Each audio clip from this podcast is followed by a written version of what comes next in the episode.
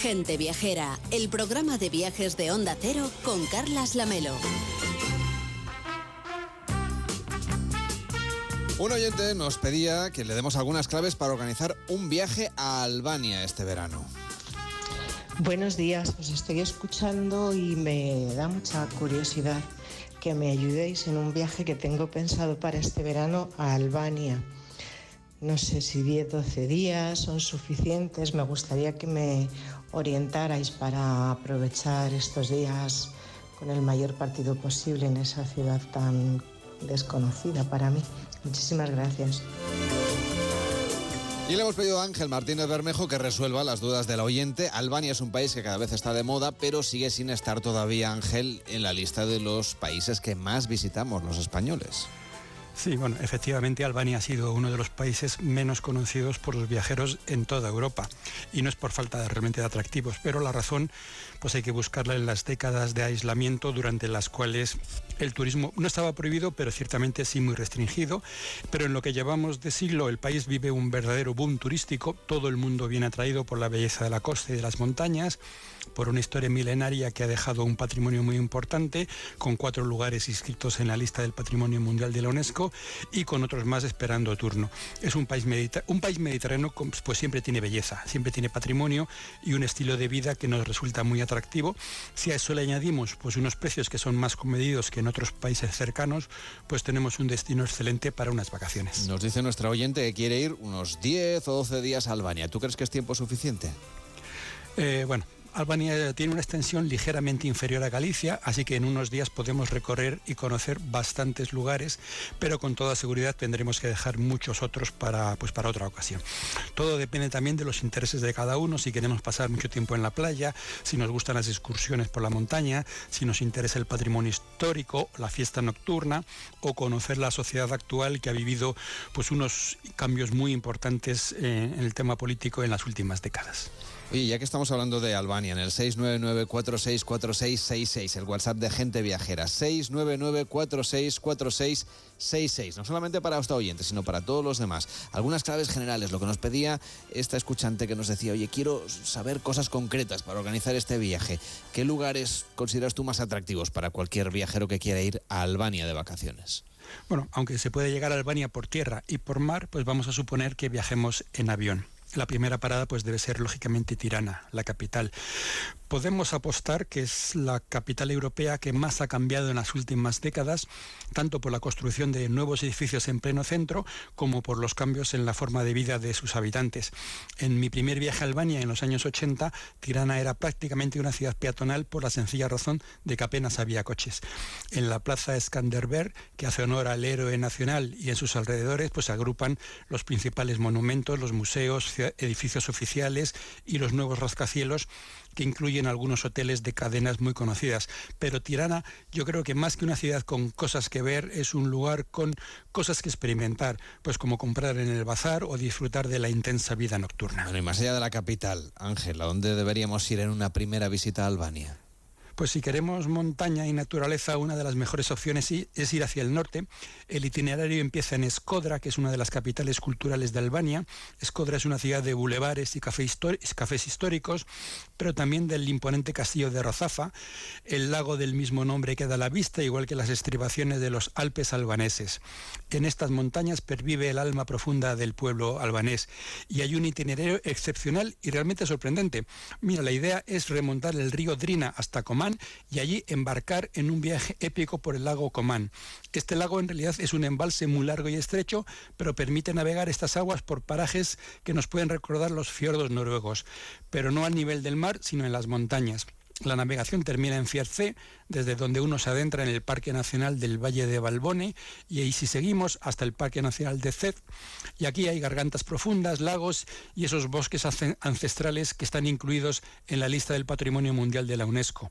Hay infinidad de excursiones y caminatas por las montañas, algunas bastante exigentes. Pero bueno, el recorrido en barco por el lago Comán sí que debe estar en un itinerario de un viaje de un par de semanas por Albania. Y después de tanta montaña también queremos ir a la playa claro. Bueno, en Albania efectivamente no puede faltar un recorrido por la costa. El punto más cercano a Tirana es Durres, situada al fondo de un puerto natural donde han anclado los barcos desde hace casi 3.000 años. Es la romana de el punto de partida de la vía Egnatia que unía el Adriático con Bizancio. De alguna manera es la, continuación de la vía Apia que iba desde la capital del Imperio Romano hasta la otra orilla del Adriático y por tanto Durres era un punto estratégico en la ruta que unía las dos Romas, es decir, Roma y Constantinopla. Aquí ya hay playa, pero probablemente sea mejor iniciar desde aquí un viaje hacia el sur, hacia la llamada Riviera Albanesa, aunque con alguna parada en el camino. Estamos recorriendo Albania a petición de un oyente que podemos encontrar en esta ruta que nos está sugiriendo. Mira, este camino hacia la Riviera Albanesa incluye un desvío hacia el interior y con un buen motivo. El destino es Berat, una de las ciudades históricas mejor conservadas del país, junto al de Girocastra. Su casco histórico está declarado Patrimonio Mundial por la UNESCO.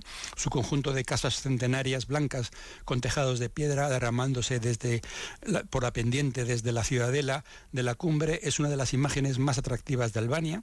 Es la ciudad mejor conservada del país y casi podemos decir que de todos los Balcanes. Es el lugar para admirar la arquitectura otomana pero con influjo albanés.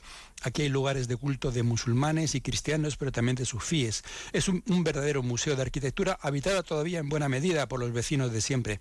Y si bajamos hacia la costa, antes del chapuzón tan deseado, debemos hacer una parada en Apolonia, que son los restos arqueológicos de una ciudad fundada por colonios griegos. Los romanos también la ocuparon y, estuvo muy relacionada con la Vía Egnatia y conserva en buen estado el Buleterion, que es donde se reunía el consejo de la ciudad. Llegamos por fin a la Riviera albanesa. Sí, bueno, al sur de Blora la carretera trepa hasta las alturas antes de un descenso vertiginoso hacia el mar. Las vistas son espectaculares desde las alturas, sobre todo el litoral que se extiende hacia el horizonte. Aquí hay que saber elegir la playa de nuestros sueños. Si nos gusta el bullicio la fiesta es fácil, pero si queremos playas recónditas y solitarias, en verano va a ser más difícil. Dermi e Imaré son las dos mejores bases para explorar este tramo de costa. En algunos lugares la construcción sin control ha destrozado playas idílicas, pero todavía hay mucho por descubrir y disfrutar. Viajar en coche alquilado es la mejor manera de explorar casi todo el país y la costa no es una excepción. En Sarande ya estamos frente a la isla griega de Corfú. Hay que seguir un, todavía un poquito más hasta Butrinto. Por un lado es un lugar arqueológico, pero al estar dentro de un parque nacional el paisaje circundante está protegido. El recinto se encuentra sobre una península que se adentra en un lago y el juego entre historia y paisaje, ya sea la vegetación frondosa o el horizonte acuático, es fascinante. Butrinto fue otra colonia griega, pero su larga historia hace que tenga un santuario al dios Asclepio, termas romanas, basílicas paleocristianas y torres venecianas.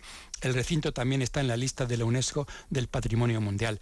Desde aquí podemos pasar fácilmente a Grecia o regresar a Tirana por el interior y nos queda todavía mucho por conocer. Pues venga, vamos a Tirana en la última fase de este viaje albanés. Bueno, la primera parada será Girocaster, con, que es una parada que también no puede ser más espectacular, que es la otra gran ciudad tradicional con un casco histórico bien conservado, igual que el de Berat. como fue la ciudad natal de Enver que es el principal líder de la Albania comunista, pues estuvo muy protegida desde hace muchos años. También es la ciudad natal de Ismael Kadaré, el gran escritor albanés que fue premio Príncipe de Asturias de las Letras en 2009. Y si queda tiempo, todavía nos podemos acercar al lago Oriz, en busca de la herencia cultural y natural que forma el cuarto espacio patrimonio de la humanidad de la UNESCO. Vemos que a pesar de las reducidas dimensiones de este país, hay mucho que ver. 10 o 12 días dan para mucho, pero seguro que hay que elegir. Bueno, y para viajar a Albania, aunque sea sin ir todavía por allí, como hemos hablado mucho de libros hoy en el programa, ¿alguna recomendación literaria para hacer un viaje a Albania? Bueno, siguiendo con lo que hemos hablado antes en el programa, tengo que recomendar Las Tierras Altas de Albania de Edith Durham, publicado por la línea del Horizonte, de gran valor etnográfico, escrito hace un siglo. De literatura albanesa, pues la apuesta segura será leer alguna de las obras de Ismael Kadaré, que ya ha sido mencionado, que es un eterno candidato al premio Nobel, que está publicado fundamentalmente en Alianza Editorial. Y como guía de viaje podemos recomendar la, de Lonely Planet, que publica Geoplaneta y que acaba de sacar hace un par de meses una nueva edición en enero de 2024. Y que tengo encima de la mesa ahí para echarle el ojo. 6994644 666, el WhatsApp de Gente Viajera para pedirnos destinos a la carta. Hoy, Albania, con Ángel Martínez Bermejo. 699 464666 Cuídate mucho, Ángel. Lamento que no estés en Tenerife disfrutando. Porque mañana va a llover y va a hacer frío, por eso te preguntaba. Cuídate mucho y hasta la próxima semana. Un saludo a todos.